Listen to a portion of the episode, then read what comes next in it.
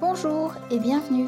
Vous écoutez La Chronique des Volcaniques, un podcast inspirant 100% féminin où je reçois deux jeudis par mois une chef d'entreprise qui nous parlera de son parcours d'entrepreneur. Je suis Emmanuelle Regna, fondatrice du réseau professionnel et féminin Et les filles c'est jeudi en Auvergne. Et oui, c'est déjà le dernier épisode de la saison 2 de la Chronique des Volcaniques. Je clôture euh, cette saison avec Lola, Lola et Semini sur Instagram. Lola est Instagrammeuse, elle est euh, blogueuse, elle est influenceuse, on dira même. Et aujourd'hui, justement, on voudrait ensemble lever le voile sur ce métier, qui est un vrai métier, qui demande euh, beaucoup de travail, même si au final, derrière nos écrans, on ne s'en rend peut-être pas compte. C'est d'ailleurs un peu comme ça pour tous les métiers finalement. Mais voilà, du coup, avec Lola, on va parler de son métier d'influenceuse et démystifier tout ça. Bonne écoute. Bonjour Lola. Bonjour. Merci d'avoir accepté euh, mon invitation au podcast. Je suis ravie de te recevoir. Aujourd'hui, avec toi, on va parler d'influence puisque c'est ton métier. Je voudrais que tu nous donnes un petit peu l'envers du décor, savoir comment tu t'es lancé, etc. Dans un premier temps, est-ce que tu peux te présenter, s'il te plaît? Alors, je m'appelle Lola, j'ai 36 ans, je crois. je suis maman de trois garçons qui ont 13, bientôt 10 et 3, 2 ans et demi. Et euh, je suis en couple avec Nicolas depuis 15 ans maintenant. Et je suis euh, influenceuse c'est mon unique métier, je ne fais plus rien d'autre à côté. Ok. Alors effectivement, moi, quand j'ai commencé à te suivre, tu étais, tu étais encore euh, assistante maternelle, c'est ça? Oui. Est-ce que justement, tu peux nous expliquer euh, ce que tu as fait comme étude et ce que tu faisais comme travail avant d'être influenceuse? Ok. Alors, j'ai passé une licence de psycho parce que je voulais aller à la à l'UFM pour être professeur des écoles. J'ai passé le concours euh, plusieurs fois, mais la première année où je l'ai passé, je suis tombée enceinte de Kézia. Donc, j'ai eu du mal à concilier euh, les révisions. Et puis, je suis pas quelqu'un de très scolaire, donc j'ai jamais euh, réussi à passer le barrage des écrits, même si ça se passait très bien quand j'étais en stage. Euh, du coup, pendant mes années d'études, j'ai été AVS. Donc, euh, aujourd'hui, je crois que ça s'appelle plus que AESH. Je m'occupais d'élèves en situation de handicap euh, qui étaient intégrés dans des classes euh, classiques. Et j'ai fait ça plusieurs années avant qu'on déménage en Bretagne. Et quand je suis arrivée en Bretagne, je ne voulais plus faire ça. Donc, j'ai hésité en fait entre reprendre mes études pour être auxiliaire de périculture ou euh, demander l'agrément d'assistante maternelle.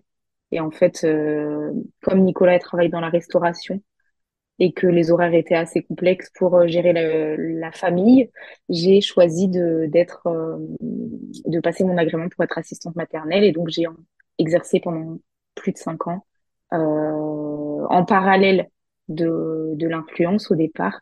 Et puis après, j'ai arrêté bah, il y a, il y a bientôt trois ans. Comment ça a commencé justement l'influence? Complètement par hasard. En fait, moi, je fais partie des, des bébés de d'Instagram, c'est-à-dire que j'ai téléchargé l'appli au tout début quand elle venait de sortir. C'était, euh, je sais pas si c'était la première, mais c'était une des premières applications euh, photo. Et comme j'adorais la photo euh, depuis que j'avais eu Kezia et que je commençais à m'y intéresser, euh, naturellement, j'ai téléchargé avec des amis. Et, euh, et voilà, on, était contente, on avait des filtres, on partageait un peu euh, du quotidien. Ça n'avait rien à voir avec ce que c'est aujourd'hui et le mhm. métier d'influenceur n'existait même pas. Et voilà, je l'ai fait juste par plaisir au départ. Ensuite, j'ai décidé d'ouvrir un blog parce qu'il y avait pas mal de questions qui revenaient régulièrement. Donc, euh, à force de toujours répéter la même chose, je me suis dit, bah, je vais l'écrire, écrire tout ça dans un article et ça va aussi me permettre de, de faire de la photo sur le blog. Donc j'ai continué comme ça avec le blog. Et puis euh, petit à petit, au départ, c'était des, propositions pour recevoir euh, des produits euh, gratuitement. Et, et voilà, comme j'étais assistante maternelle, ça m'arrangeait bien puisque j'ai permis aussi, de, ça m'a permis aussi de, de recevoir à la maison des, poussettes ou voilà du matériel, des jeux que j'utilisais avec les enfants et à moindre coût. Euh, et puis euh, un jour, une amie m'a dit, euh, écoute, nous, elle travaille dans une agence, mais qui gérait pas d'influenceurs. Et elle m'a dit, est-ce que tu veux venir chez nous? Et en fait, moi, j'étais à ce moment-là, avant même les années précédentes, j'étais catégorique sur le fait que je voulais pas faire ce métier-là parce que euh, j'avais la sensation qu'on, que je serais obligée de faire des choses qui n'étaient pas en accord avec mes valeurs et que je serais obligée d'accepter des choses, euh, de, de travailler pour des marques pour lesquelles j'ai pas envie ou de dire des choses sur des produits que j'ai pas envie de dire. Donc, euh, c'était non, je, je refusais euh, catégoriquement que, que de, de devenir influenceur. Et puis, cette fille-là, je la connaissais un peu et ça m'a mis en confiance. Et je me suis dit, bah, pourquoi pas mettre euh, un peu de beurre dans les épinards finalement. euh, euh, quand on est assistante maternelle, on, on travaille pas mal et puis les salaires sont pas forcément mirobolants. Donc, euh, je me suis dit, bon, bah, go, on teste et puis on verra ce qui se passe. Et voilà. Et c'est, ça n'a fait que augmenter. Et, et un jour, euh, j'en ai fait euh, mon, métier euh, uniquement. C'est marrant ce que tu dis là, euh, et c'est exactement pour cette raison que tu es là aujourd'hui, c'est parce que ça se ressent beaucoup que tu as de, des valeurs très ancrées et que tu, euh, moi j'attache beaucoup d'importance aux valeurs de bienveillance, de, etc. Et, euh, et ça se ressent quand on t'entend parler en story, etc. Et c'est, pour ça que j'avais envie de, te- de t'interviewer parce que, parce que bah, c'est les valeurs que nous on prône dans le réseau. Euh, justement, est-ce que tu as euh, des regrets? Est-ce qu'il y a des marques pour lesquelles tu as travaillé et, aujourd'hui tu regrettes de l'avoir fait? Je suis un petit poisson rouge, donc j'oublie pas mal de choses. Donc, je pourrais pas revenir euh, sur euh, toutes les dernières années et tout ce que j'ai fait parce que j'ai pas de, j'ai j'ai pas en mémoire euh, toutes les collaborations que j'ai fait. Peut-être que si je re- regardais, il y aurait des choses où je me dirais, bon, bah, ça c'était peut-être pas utile. J'ai pas de d'énormes regrets à me dire, ah non, mais ça vraiment, pourquoi est-ce que j'ai fait ça? Il y a eu des fois aussi où ça s'est pas forcément bien passé, mais je pouvais pas le savoir en amont, c'est-à-dire que c'était pas le problème de la marque ou du produit, c'était euh, le, le- la communication avec l'agence et les exigences parfois qu'ils pouvaient avoir euh, sur euh, le fait. Et puis, il faut aussi dire que l'influence a énormément évolué. L'influence d'aujourd'hui n'est pas celle qu'elle était il y a euh, cinq ans en arrière. Et au départ, on avait un peu... euh, on, on était très libre sur la, notre façon de faire. On- le contenu, on pouvait faire celui qu'on voulait de la manière qu'on voulait, on pouvait dire ce qu'on voulait et ne pas dire ce qu'on voulait. Enfin, c'était vraiment très très libre, il n'y avait pas de vérification, alors qu'aujourd'hui on a des briefs euh, qui nous imposent peut-être euh, euh, un thème ou une façon d'aborder les choses. On a un contenu qui est imposé, enfin voilà, ça n'a plus rien à voir. Euh, donc aussi, on, on sait davantage euh, ce qui, ce qu'on va ce qu'on va devoir faire en fait. Euh, qu'avant, euh, on était libre, mais euh, euh, on pouvait aussi, enfin, n'importe qui pouvait dire n'importe quoi sur les produits. Je comprends que ce soit, ça ait changé et en même temps, bah, ça laisse aussi parfois moins, ça nous, ça nous bloque un peu, on est un peu moins libre. Ouais, Ouais, voilà, c'est ça. ouais. Ça, on le sait pas avant de travailler avec la marque parce qu'on sait pas forcément euh, les attentes qu'ils vont avoir. Donc, euh, j'ai Hmm. pas de d'énormes regrets. Euh, je dirais juste que parfois ça s'est moins bien passé que ce que j'aurais voulu. Et, et aujourd'hui, il y a des choses que je fais plus que je faisais avant, mais aussi parce que euh, parce que ça a changé, parce que moi j'ai changé. Par exemple, toutes les, les marques qu'on voit ou qui sont très redondantes et qui font beaucoup beaucoup parler d'elles, c'est un choix du marketing euh, que, qui est compréhensible. Euh, mais moi, ça m'intéresse plus en fait de faire euh, toujours la même chose, des, des Mhm. contenus qui reviennent, qui se répètent où on répète inlassablement la même chose pour que le but ce soit finalement que la personne elle achète. Euh, ça, je je veux plus le faire. Mais je regrette pas de l'avoir fait avant parce que euh, C'était que comme voilà, ça. ça fait par voilà, ça fait partie de de, de mon parcours et, et j'ai pas j'ai pas de regrets. À partir de quel moment tu t'es dit, il faut que je crée une structure pour pouvoir euh, faire ce travail-là? Ben, à partir du moment où Aurélie m'a contactée pour euh, me proposer de rentrer à l'agence et donc de, d'en faire mon métier, d'être rémunérée, parce parce que avant ça, je, je recevais des, des petites, des petits colis comme ça par les marques, mais euh, je, pour être rémunéré, il faut forcément ouvrir une auto-entreprise. Donc, à partir du moment où j'ai accepté d'être rémunérée, j'ai dû ouvrir l'auto-entreprise. Tu t'es fait aider pour ça?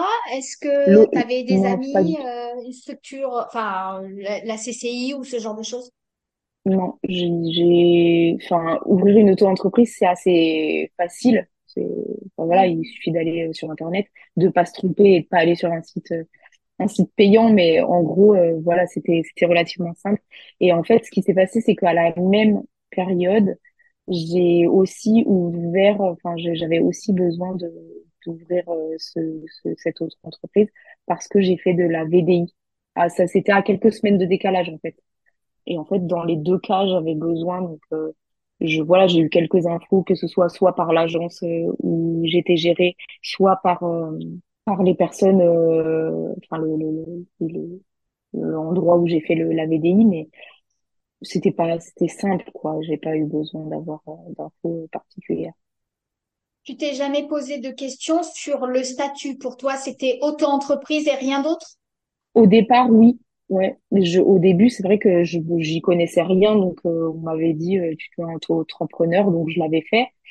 Bon après, je je regrette pas du tout. Je pense que c'est l'idéal quand euh, quand on débute. Après, je suis pas professionnelle là-dedans, donc je je je saurais pas dire, mais j'ai la sensation que c'est quand même c'est quand même l'idéal quand on commence parce qu'on sait pas justement euh, ce qu'on va, le nombre de collabs qu'on va faire, euh, combien on va toucher, euh, comment on va pouvoir se rémunérer, tout ça. Donc c'était c'était pour moi un bon premier choix. Mais après c'est vrai que quand les, les mois ont commencé à passer et que j'ai vu que potentiellement j'allais peut-être dépasser certains seuils, là je me suis davantage renseignée sur est-ce que c'était intéressant de rester auto-entrepreneur ou est-ce que c'était pas mieux de, de passer en société Et du coup, qu'est-ce que tu as choisi de faire? Et du coup, je suis passée en société.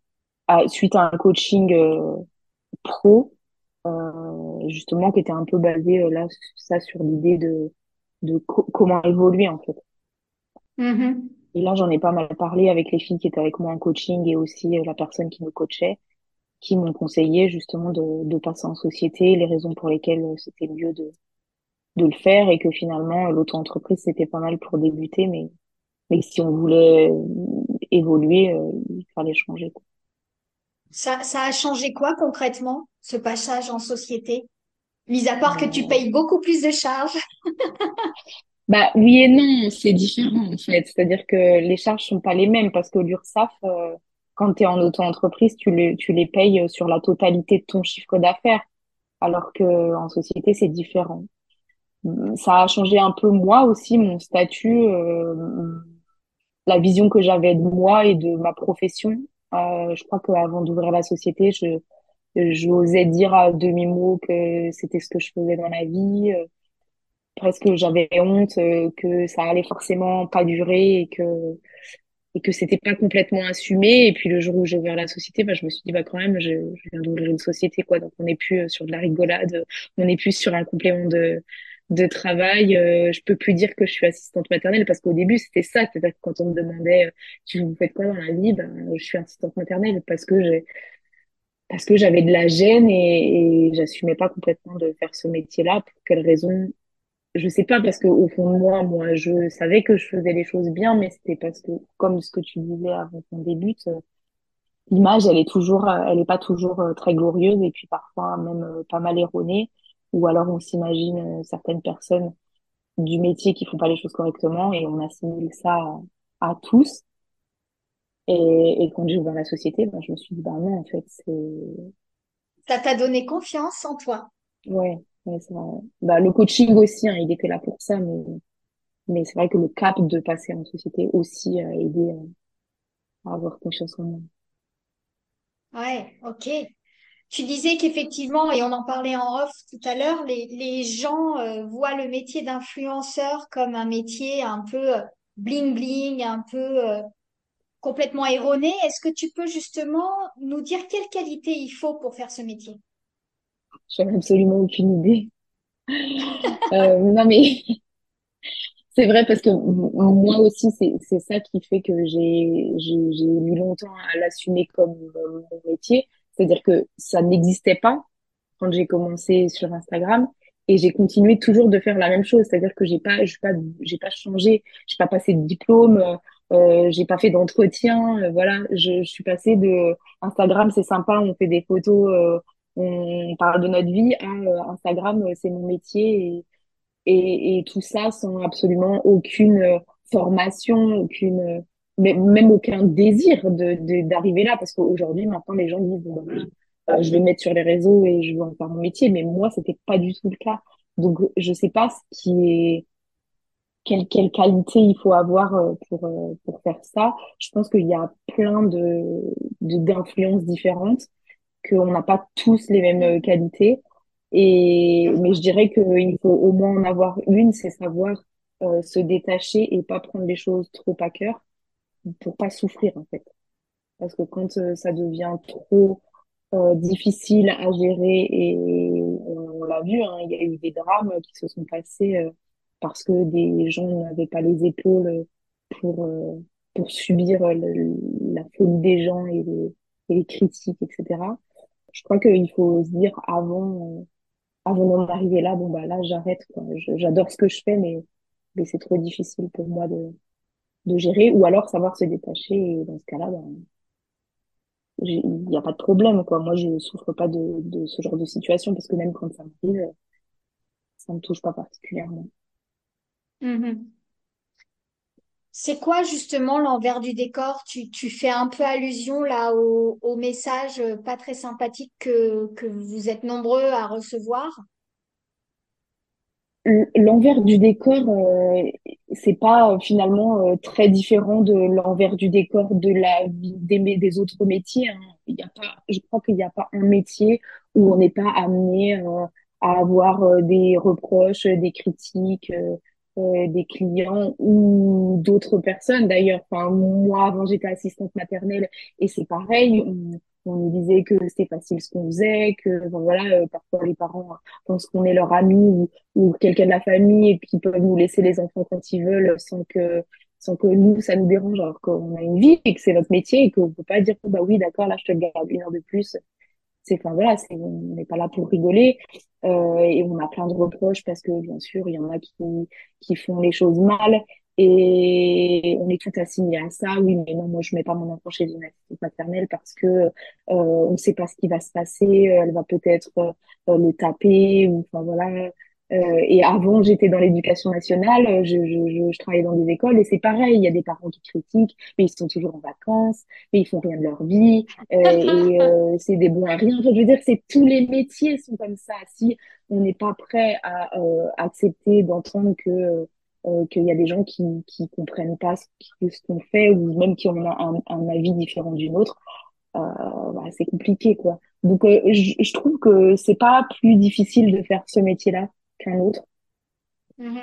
Euh, c'est surtout, euh, bah, c'est ce que je disais tout à l'heure, en fait, arriver à se détacher de tout ça et de pas prendre trop à cœur, surtout euh, de la vie de gens qu'on connaît pas finalement. Qui, si demain, compagnon ou ma maman ou des amis euh, venaient me dire, euh, bah écoute là, euh, là, franchement, je trouve que que tu devrais pas faire ça pour X ou Y raison, ben là, peut-être que je me remettrai en question. Mais euh, euh, la vie de un tel caché derrière un pseudo, souvent, il n'y a même pas de, il y a même pas de photo euh, qui te dit que tu es une mauvaise personne et que tu critiques et, et, et parfois qui vont très très loin hein, dans leurs paroles.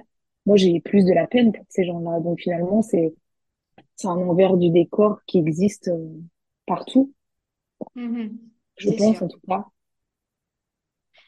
Est-ce que tu t'es fixé des limites à pas dépasser? Euh, alors, tu as fait le choix de, de, de montrer tes enfants, d'autres ne le font pas. Est-ce que tu t'es fixé des limites sur certaines choses? Inconsciemment, sûrement. Consciemment, euh, je dirais que c'est quelque chose auquel, enfin, à laquelle j'ai sur, pas forcément réfléchi, mais que je fais naturellement.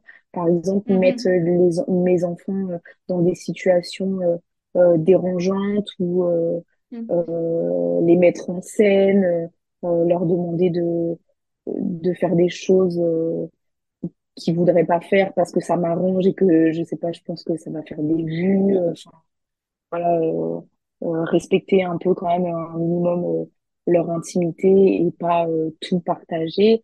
Euh, Il y a plein de choses, bien évidemment, que je dis pas sur notre vie, mais c'est pas forcément réfléchi. Je me dis pas à chaque fois que je poste quelque chose, est-ce que ça je peux en parler ou est-ce que ça j'en parle pas? Oui, c'est devenu C'est fais au, naturel pour toi. fais au feeling en fait. Oui, voilà, c'est ça. Et parfois je me dis non, voilà, c'est une mauvaise idée de de le faire et je le fais pas et et peut-être que qu'un jour après euh, je vais je vais parler de ça parce que finalement je le sens bien et enfin je, je fais vraiment euh, au feeling mais il y a plein évidemment plein de choses que je garde pour nous et de toute façon comme Hmm. je dis toujours à chaque fois que on peut me faire de reproches même avant les réseaux sociaux mais quand à chaque fois qu'on me fait un reproche sur euh, ma parentalité ou le fait de la façon dont j'éduque mes enfants je dis mais si un jour il se passe quelque chose c'est moi qui vais gérer pas le voisin pas les gens qui sont Hmm. sur Insta. Donc, euh, j'assumerai mes choix quoi qu'il arrive. Quand on est euh, chef d'entreprise, on a, on a plein de cordes à son arc. Enfin, on est un peu obligé, à part si on se fait aider par, euh, par euh, un comptable, etc. Enfin, toi, en tant que, enfin, j'imagine euh, SARL, enfin, ce genre de, de structure, euh, tu as, tu as l'obligation d'avoir un comptable. Mais ce que je veux dire, c'est que euh, à ceux qui disent que ton métier, c'est pas un vrai métier, tu, tu leur dirais quoi? Tu leur dirais que, Donc, je leur, dirais je leur quoi? dirais de venir prendre ma place, de voir tous les aspects. C'est sûr que de derrière l'écran, ça a l'air sympa. On reçoit un colis, euh, on en parle et, et pour eux, ça s'arrête là, en fait. C'est Hmm. chouette, on a reçu un produit gratuitement et, et on a parlé, on a fait deux, trois stories et puis basta. Mais tout ce qu'il y a à côté. Et là, on peut parler effectivement de la comptable, mais quand on a une auto-entreprise, on n'a pas de comptable. Enfin, moi, ça, ça m'a aussi beaucoup soulagée de passer en société et d'avoir une comptable pour m'épauler. Mais la comptable, c'est pas elle qui vient euh, euh, trier mes tickets, euh, euh, Bien envoyer mes sûr. factures, euh, créer mes factures. euh, voilà, tout, toutes ces choses-là, c'est des choses que j'aurais jamais fait si j'avais pas pas euh, je m'étais pas lancée là-dedans euh, donc euh, voilà, la facturation, la comptabilité, c'est des choses auxquelles j'avais pas pensé et que j'aurais jamais imaginé faire. Mais voilà, on apprend, c'est comme ça pour tout le monde. Et, et puis il y a aussi toute la communication avec les marques en amont, avant justement la création de contenu, pour se mettre d'accord sur ce qui va être fait ou pas fait, euh, la façon dont on va parler. Ensuite, il y a la création justement du contenu, et c'est pas seulement euh, tourner une vidéo euh, cinq minutes. Parfois, ça va beaucoup plus loin. Je sais que moi maintenant, je me fais euh, épauler par une vidéaste, mais même me faire épauler par une vidéaste, ça veut aussi dire euh, trouver un timing sur lequel on est disponible toutes les deux faire euh, créer la vidéo, euh, s'arranger pour que les enfants soient là s'il y a besoin des enfants, penser en amont à la vidéo qui va être euh, que qu'on va créer, euh, la proposer à la marque euh, et avant tout ça, il y a tout ce qui est négociation euh, des tarifs euh, avec l'agence. Et puis après, il y a les retours de la marque. Bah, nous, finalement, on imaginait plutôt ça comme ceci. Donc, parfois, ça va être des contenus qui vont être retournés ou des textes qui vont être modifiés parce qu'ils veulent euh, davantage accentuer quelque chose plutôt que une autre. Parce que eux, ils ont leur vision, puis nous, on a notre vision des choses. Et au final, vraiment, les gens qui, qui critiquent et et qui pensent que c'est simple, bah, je leur dis juste d'y aller et puis de le faire. Hein. Mais comme, comme je le disais déjà quand, euh, quand je travaillais dans l'éducation nationale, c'est tellement plus facile d'être euh, extérieur à tout ça et de dire que c'est simple. Mais si c'était si simple, bah, tout le monde le ferait. C'est ça. C'est une bonne conclusion, effectivement. Euh, tu parlais justement que tu te faisais épauler par une vidéaste. Est-ce que tu as euh, d'autres prestataires qui t'aident ou est-ce que tu as embauché quelqu'un? Est-ce que tu as une, aide administrative? j'ai jamais embauché personne parce que, parce que ça coûte trop cher. Ouais. Euh, mais par contre, écoute, effectivement, je fais appel euh, des personnes euh, comme la vidéaste ou photographe. La seule raison, c'est parce que ça coûte cher ou est-ce que tu as Non, mais ou est-ce que c'est une peur? Alors, embaucher, clairement, c'est l'argent. Parce que, par exemple, je, j'adorerais euh, proposer à Nico euh, d'avoir un poste et de m'épauler euh, dans la vie de tous les jours. On, aime beaucoup passer du temps ensemble. Mais financièrement, ce sera pas du tout intéressant. Ouais. Comment tu vois l'avenir justement Ça fait des années qu'on entend dire ah mais Instagram ça va pas durer toute la vie, euh, etc. Alors ça serait bien mon problème aussi puisque je suis community manager. Donc si Insta demain ne- n'existe plus, ben, je n'ai plus de travail non plus. Mais est-ce que tu y penses de temps en temps? Est-ce que tu imagines l'avenir? J'y pense pas parce que c'est pas là. Tant que ce sera pas là, j'y penserai pas.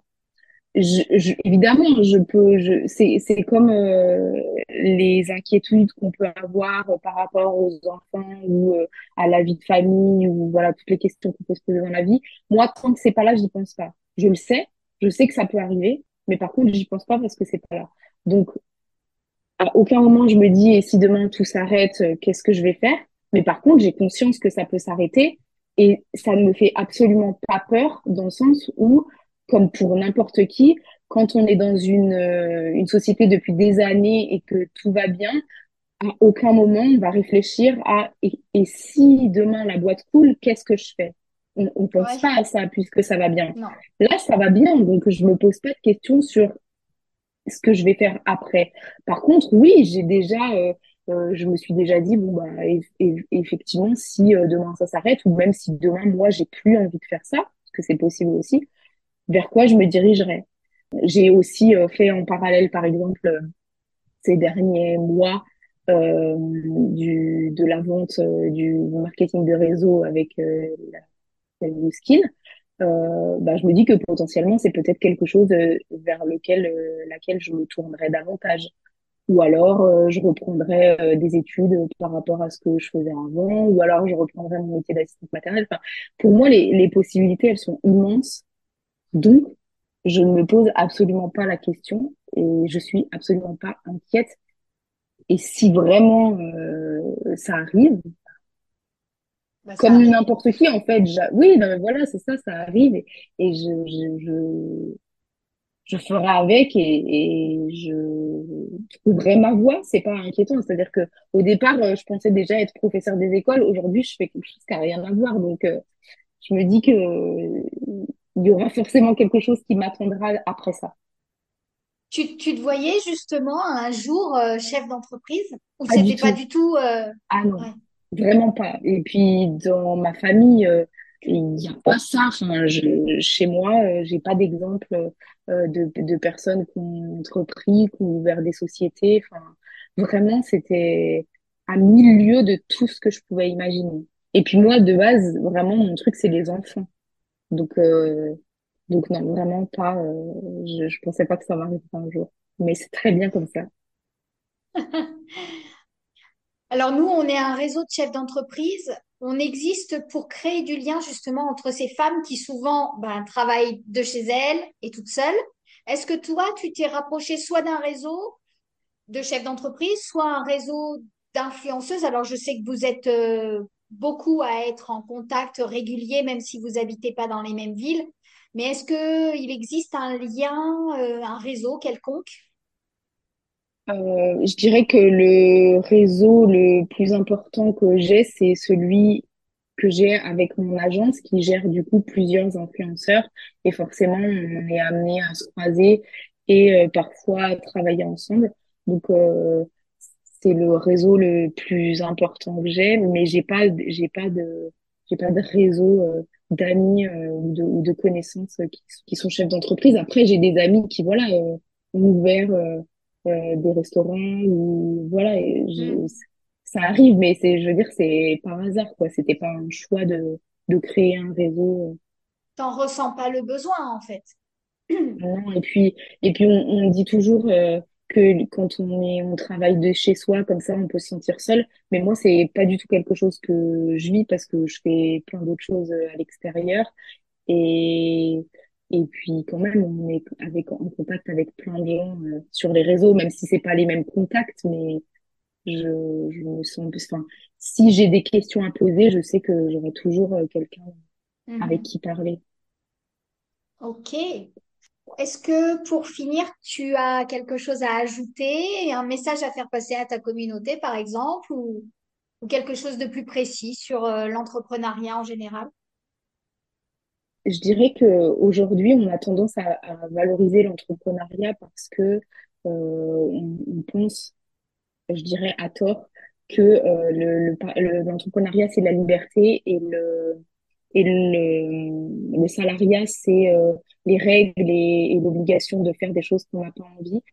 Et j'aurais tendance à dire que c'est pas vrai, qu'il y a des avantages et des inconvénients dans les deux catégories, qu'effectivement, on n'a peut-être pas la liberté euh, de pouvoir euh, créer et faire les choses qu'on veut quand on est quand on est employé, mais on n'est pas complètement libre non plus quand on entreprend et qu'il faut quand même avoir conscience que ce n'est pas que euh, de la liberté et, et de la facilité et euh, des choix euh, personnels.